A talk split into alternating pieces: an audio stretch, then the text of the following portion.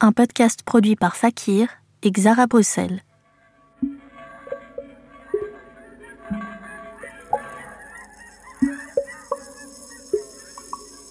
Le monde de la musique peut sembler attrayant de l'extérieur, mais froid et hostile quand on s'y aventure sans équipement.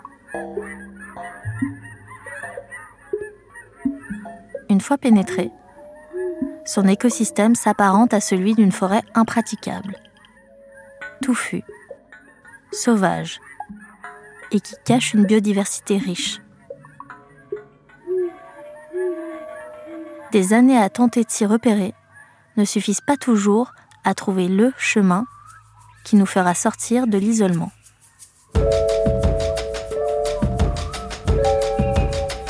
Bonjour chers auditeurs, je suis Nastasia et vous écoutez Eye of a Tiger, un guide de survie pour tout musicien et musicienne qui cherche sa place dans le paysage musical belge. J'ai récolté le témoignage d'artistes dans leur nid et les conseils de professionnels depuis leur repère. Toutes et tous ont bien voulu partager leurs expériences, leurs regards sur ce milieu changeant et incroyablement diversifié. Nous allons ensemble défricher cette taïga le temps de 4 épisodes. Saison 1 Vous n'êtes pas seul. Ce dernier épisode traite sûrement de l'enjeu le plus sensible de la saison. La santé mentale des artistes de la musique est sous-estimée tant par le public que par notre secteur. On véhicule encore cette fausse idée que vivre de sa passion préserve l'artiste de la charge mentale amenée par sa profession. Cela va alors légitimer la disparition de toute frontière entre vie professionnelle et personnelle. J'ai décidé de séparer l'épisode en deux parties pour aborder tous les pans de cette thématique. Déconstruire l'idée que l'artiste n'a pas à toujours devoir faire mieux ou plus est un processus long et endurant.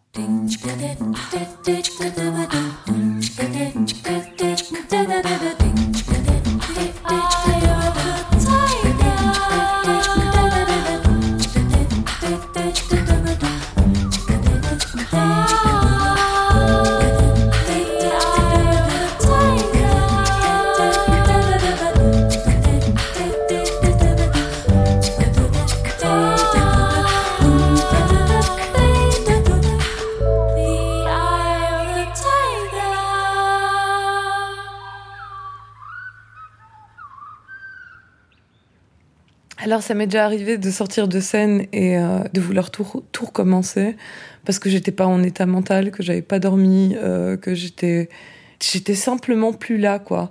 Et là je me suis dit euh, ça c'est la limite. Si ça t'arrive dans ta vie en tant que musicien, c'est que t'as pas fait ce qu'il fallait pour que sur scène, qui est le moment clé, tu donnes le meilleur de toi-même.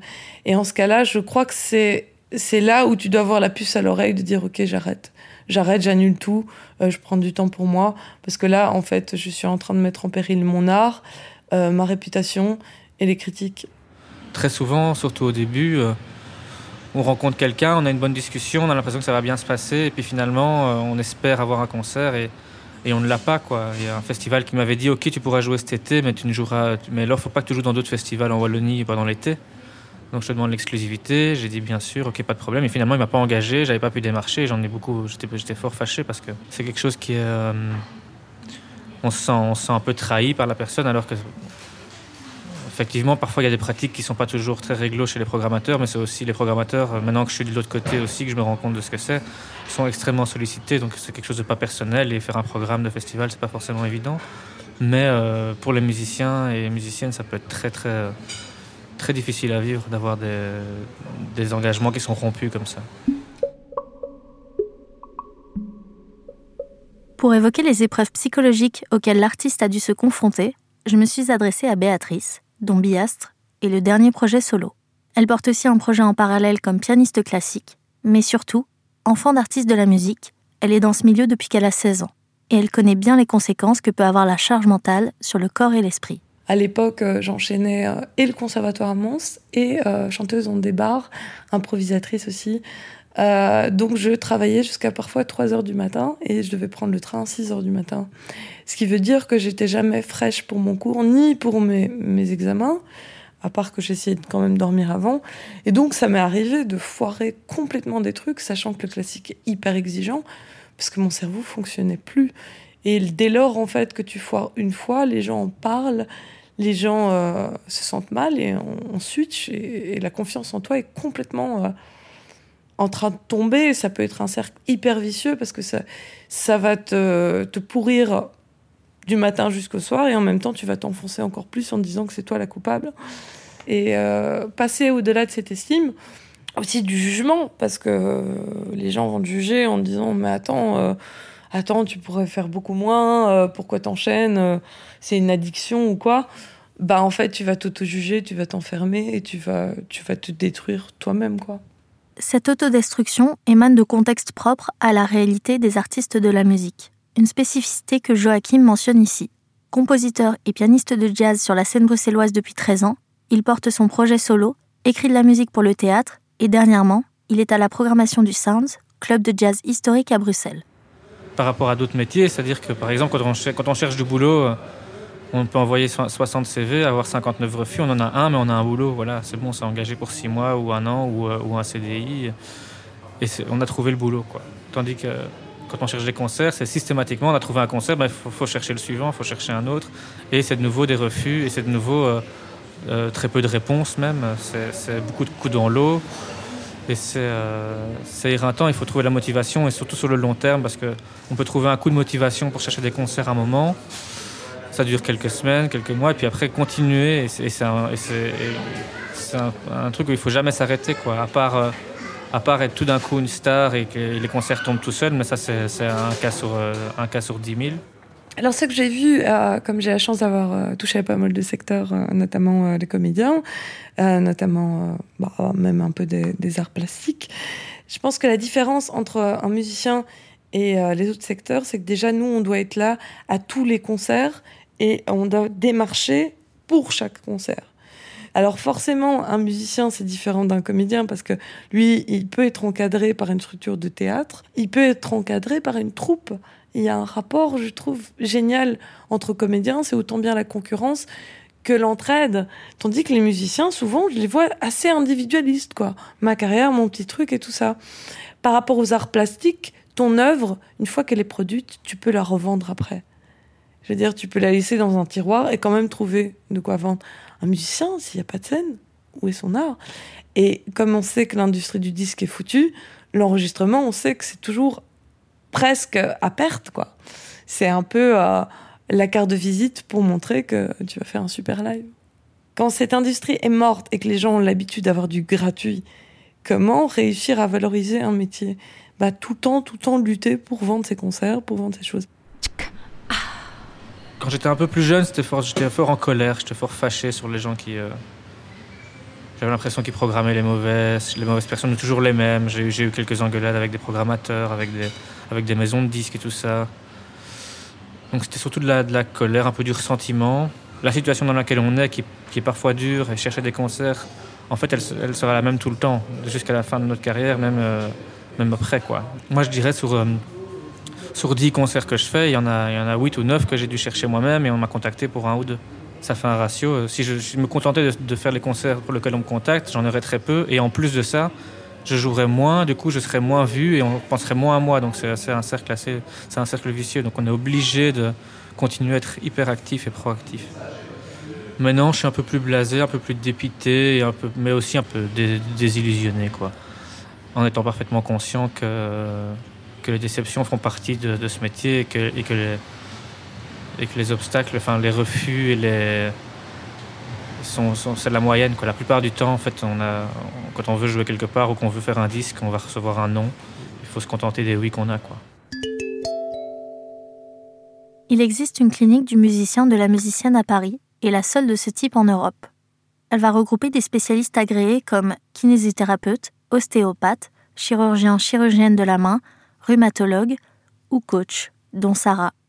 Sarah, pianiste et coach à la clinique, propose des ateliers collectifs, des consultations individuelles ou pluridisciplinaires avec d'autres services.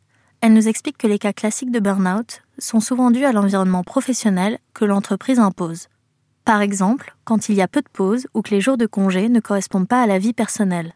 Pour l'artiste de la musique, la charge mentale peut se manifester autrement. Par exemple, la peur du ridicule face aux plus jeunes, la pression d'un d'une directrice de festival, de conservatoire, mais la spécificité de l'artiste de la musique, c'est qui elle va pouvoir participer à la création de son environnement. C'est l'artiste qui va choisir ses jours de travail, ses horaires, et c'est là justement qui elle peut agir et faire plus attention. S'il y a un réel enjeu de santé mentale dans le secteur de la musique, alors pourquoi en Belgique y a-t-il un manque cruel d'encadrement psychologique? Je pense que si on n'a pas suffisamment connaissance de, ces différents problèmes, c'est parce que très souvent, la charge mentale du musicien, elle est soit sous-estimée ou soit très peu évoquée. En fait, on fait des métiers qui ont un but final qui est quand même très perceptible, hein, c'est la scène, mais le reste est très obscur. Moi, je me souviens d'amis qui me disaient quand j'étais étudiant, euh, étudiante, mais c'est quoi ta journée en fait? Tu travailles le matin, tu fais ta douche et après tu fais quoi? C'est vrai que c'est complètement incomparable aux autres étudiants ça participe au fait qu'on ne peut pas se dire que le musicien peut être sujet à cette charge mentale. Et dans le domaine de la musique, c'est très tabou. On commence à en parler, mais c'est très souvent associé à euh, une faiblesse. Et dans certains cas, il y a aussi l'angoisse de ne plus être rappelé, qui fait que du coup, ben, euh, on est obligé de dire oui un petit peu à tout ce qui se passe, à tout ce qu'on nous propose, à toutes les conditions au risque d'oublier sa santé physique et sa santé, euh, sa santé mentale. C'est-à-dire qu'on a la chance de vivre de notre passion, mais les gens ne font pas suffisamment, à mon sens, la distinction entre, ok, il y a des gens qui travaillent, nous, on travaille et on aime le travail qu'on fait, mais ça n'empêche que ça reste un travail. Et donc, qui dit travail dit effort. Et même si on est, j'espère en tout cas pour la majeure partie, épanoui dans ce que l'on fait, euh, ça demande quand même euh, un effort. Quand on vend son projet, quand on le défend, euh, c'est vraiment. On, se vend soi-même en fait. Et avoir un refus pour euh, un concert ou un CD ou quoi alors qu'on se vend soi-même, ça, peut être ça peut être douloureux, ça peut être très difficile à vivre, beaucoup plus que quand on vend le projet de quelqu'un d'autre par exemple, parce que c'est un métier, entre guillemets. Après, il y a des gens qui s'investissent plus ou moins. C'est un, boulot qui est, qui est, compliqué parce que c'est chaque fois euh, ne pas prendre les choses pour soi, c'est très difficile dans ce métier.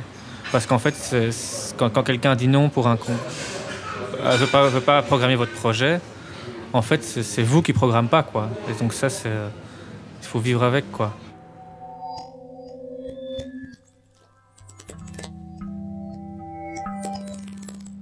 Mon état mental s'est retrouvé euh, dégradé parce que, en fait, bon, forcément, euh, tu es positif les premiers jours, t'arrêtes pas de relancer, de relancer, et en fait, tu prends de manière subtile beaucoup de claques dans la gueule, comme tout métier en fait. Mais dans les musiciens, on peut dire qu'il y a quelque chose de l'ordre de l'émotionnel, puisque tu crées un truc hyper intime. Et donc quand tu prends une claque dans la gueule, ça fait dix fois plus mal que si tu portais quelque chose euh, comme un métier d'employé, de fonctionnaire, etc. Et je pense aussi c'est ça qui fait le moteur. Pour les artistes qui, qui doutent d'eux-mêmes, le moteur, c'est le doute aussi. C'est-à-dire que si on bosse autant et on arrive à créer des trucs qui sortent de l'ordinaire, c'est parce qu'on est blessé à l'intérieur et euh, que notre aspect mental de temps en temps se dénigre. Le problème, c'est de mettre la limite. Et souvent, la limite, elle n'est pas claire. C'est-à-dire que tu rentres chez toi, on te demande encore un truc, encore un truc, encore un truc, et tu cours après ce rêve, cette éternelle quête, comme disait Jacques Brel, où finalement, il n'y a pas de fin. Et il n'y a pas de fin pour ton corps non plus.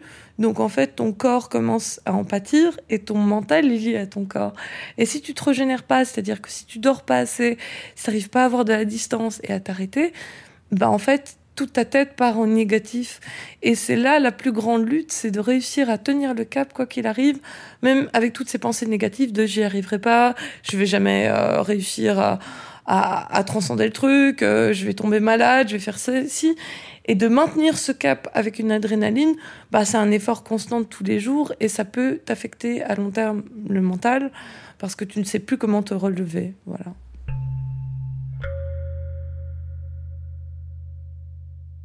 La charge mentale se traduit physiquement. Alors ça, c'est les, symptômes les plus connus, hein. la tendinite, les douleurs musculaires, euh, parfois les acouphènes, la perte d'audition.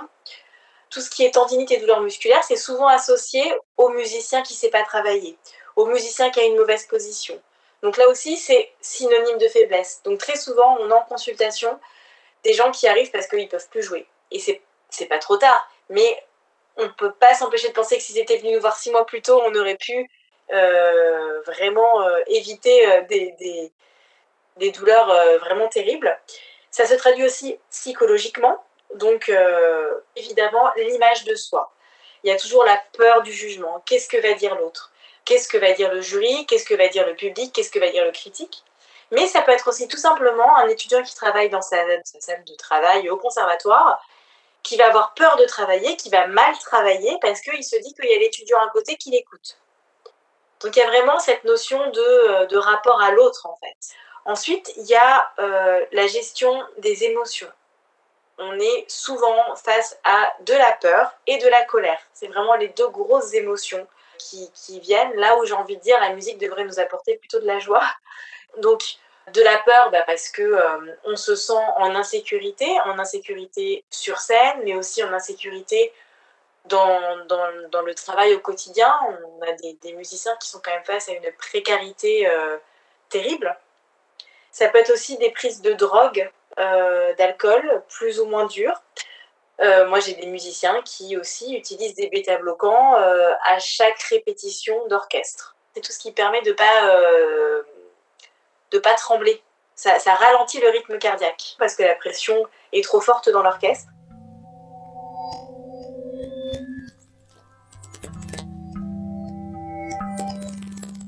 On a maintenant une idée assez claire des symptômes physiques et psychologiques les plus courants, même si la liste reste encore très longue.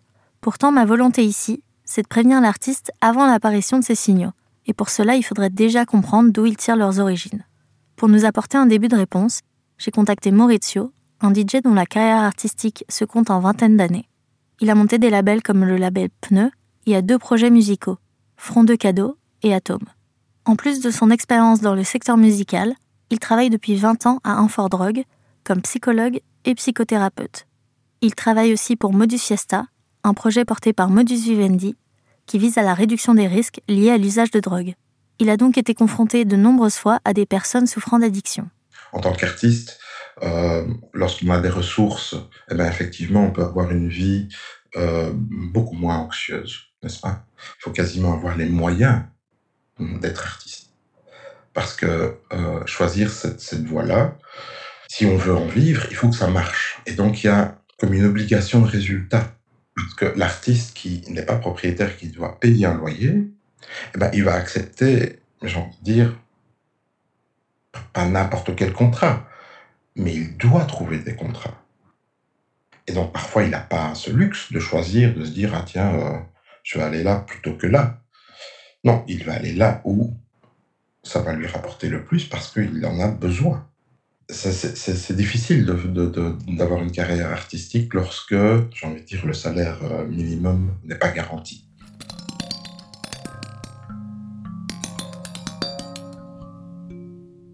Je parle du secteur DJ, musique électronique, a été professionnalisé que très très récemment. Je veux dire, des, des vrais contrats pour, euh, pour des DJ locaux, c'est tout nouveau. Presque avant, il n'y avait pas. C'était juste, euh, voilà, c'était pas des contrats j'ai quand même le, le, le, sentiment que plus l'activité va se professionnaliser et plus on va devoir faire attention euh, ben, au bien-être au travail. Euh, le bien-être au travail, c'est une loi qui s'applique à tout travail.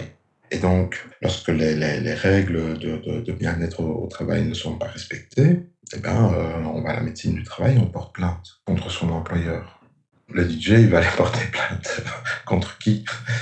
Bah alors c'est propre à tout le monde de base, puisque c'est un métier où tu dois tout le temps prouver. Et euh, d'être une femme, c'est propre au fait que tu dois tout le temps montrer plus. Pourquoi? Parce que te considérer, c'est te considérer comme une meuf qui doit être good looking. Donc euh, quand tu es derrière un piano et que tu as l'air un peu furax et que tu gères le truc et que tu es une meuf, t'es pas prise en sérieux quand t'es un mec et que tu furaxes derrière ton piano, t'es tout de suite pris comme le type qui gère, quoi. Dans des exemples concrets, il suffit que tu sois chef d'orchestre et que tu te rends compte que personne t'écoute et que tu donnes des ordres à un mec et que tout le monde les suit, alors que ce sont tes ordres, pour te dire mais c'est pas possible en fait. Est-ce que c'est moi ou est-ce que c'est ce que je symbolise? Et je crois que ça, ça fait partie euh, des discriminations qu'on vit au quotidien en tant que musicien. C'est que tu te caches derrière ton instrument, mais quand même, euh, une meuf, euh, on la regarde par rapport à son look et on la regarde par rapport à, à son vécu. Et une meuf qui a plus de vécu qu'un mec, en fait, ça porte à plus de jugements négatifs. Tandis qu'un mec avec du vécu et de la philosophie, ben on se dit, bah, le type, euh, putain, il en a dans le ventre, quoi. Donc pareil aussi pour la maîtrise de l'instrument, mais il n'y a pas que ça. Il y a le fait d'être jeune. Euh, quand tu quand as 20 ans, 21 ans et que tu te retrouves à diriger des orchestres de mecs qui ont entre, entre 40 et 60 ans parfois, tu vois il euh, y a une appréhension de ouais, la petite jeune. Aujourd'hui, euh, ça va faire 5 euh, ans que je suis coach du musicien et 3 ans vraiment à temps plein à la clinique. Je dirais que j'ai vraiment de tout. je vais aussi avoir quand même beaucoup de femmes, je dirais de 35-40 ans, qui sont face en fait à leur carrière et à leur vie de maman. Et ça, c'est très compliqué parce que bah, déjà gérer euh, la grossesse, euh, gérer parfois l'allaitement et gérer après euh, une, vie, une vie de maman tout en étant musicienne. C'est-à-dire que bah, aux yeux des organisateurs, montrer qu'on est toujours là, qu'on est vulgairement parlant toujours dans le coup. Et puis en même temps la culpabilité de partir en tournée, de laisser ses enfants. Donc ça, c'est de, de plus en plus fréquent. Alors, en tant que meuf, tu te retrouves quand même à pas mal t'ajuster parce que tu dois être euh, good looking, mais tu dois être aussi dans un rapport malgré toi de séduction. C'est-à-dire que quand tu as un mec devant toi, un mec va plus facilement travailler qu'un mec. Ou alors, tu te mets en position du mec, donc de force. Donc, ou tu te masculinises, c'est-à-dire que tu arrives comme ça devant et tu dois gérer les trucs de manière très concrète, éprouver en fait une force animale quoi, qui sort de toi. Ou alors tu es dans le rapport de séduction. Moi, euh, j'ai toujours essayé de, gérer mon rapport euh, de manière plus brutale, puisque j'ai eu la chance de vivre dans des environnements hyper dangereux quand j'étais jeune, et donc du coup de traîner avec des mecs. Mais ça plaît pas. Donc pour passer au-delà du filet, la plupart des meufs que j'ai vues, elles sont dans la séduction. Et ce rapport de séduction est encore quelque chose qui te pèse encore plus parce que tu te dis, je dois tout le temps m'adapter à ça. La chance que j'ai, au final, c'est que quand t'en fais des tonnes depuis que t'es gosse, ton originalité, elle parle d'elle-même au fond de tes yeux. Donc les gens, ils me voient à l'époque actuelle et ils savent en fait tout le truc que je gère derrière moi. Donc je suis plus prise en considération. Mais si je regarde mon trajet, j'ai fait dix fois plus pour être prise en considération que tous les mecs qui même été dans mon orchestre, qui eux ont le statut d'artiste, qui eux ont des concerts partout, et qui eux travaillent entre eux, entre mecs. Et moi, je suis toute seule à gérer tout ça. Ils se disent, mais c'est pas possible. Enfin, tu devrais être un peu partout, gérer des orchestres et tout ça. Je dis, ben voilà, c'est c'est là où en fait, à la négociation, j'ai un déficit j'arrive comme une personne originale qui directement, même pas va être jugée de, de folle ou quoi, mais atypique, femme, donc pas prise en considération dans euh, bankable originalité. Merci de nous avoir écoutés. Pour aller un peu plus loin sur les sujets traités, chaque épisode est accompagné d'un dossier complémentaire disponible dans la description ou sur fakir.be. C'était Eye of the Taiga une production de Fakir et du Xara Bruxelles, réalisée par Nastasia Rico et Fabien Hidalgo, avec l'aide de Noé Béal, Thibaut Kuckelbergs, Pablo Fleury et Béatrice Deboc. Voix off et montage Nastasia Rico, doublage Letty Bidivanu, mixage Xara SBL, habillage sonore Clément Nourri et Linka Sierce, avec le soutien de la Fédération Wallonie-Bruxelles, la SABAM, Playwright, Court-Circuit et la Jazz Station.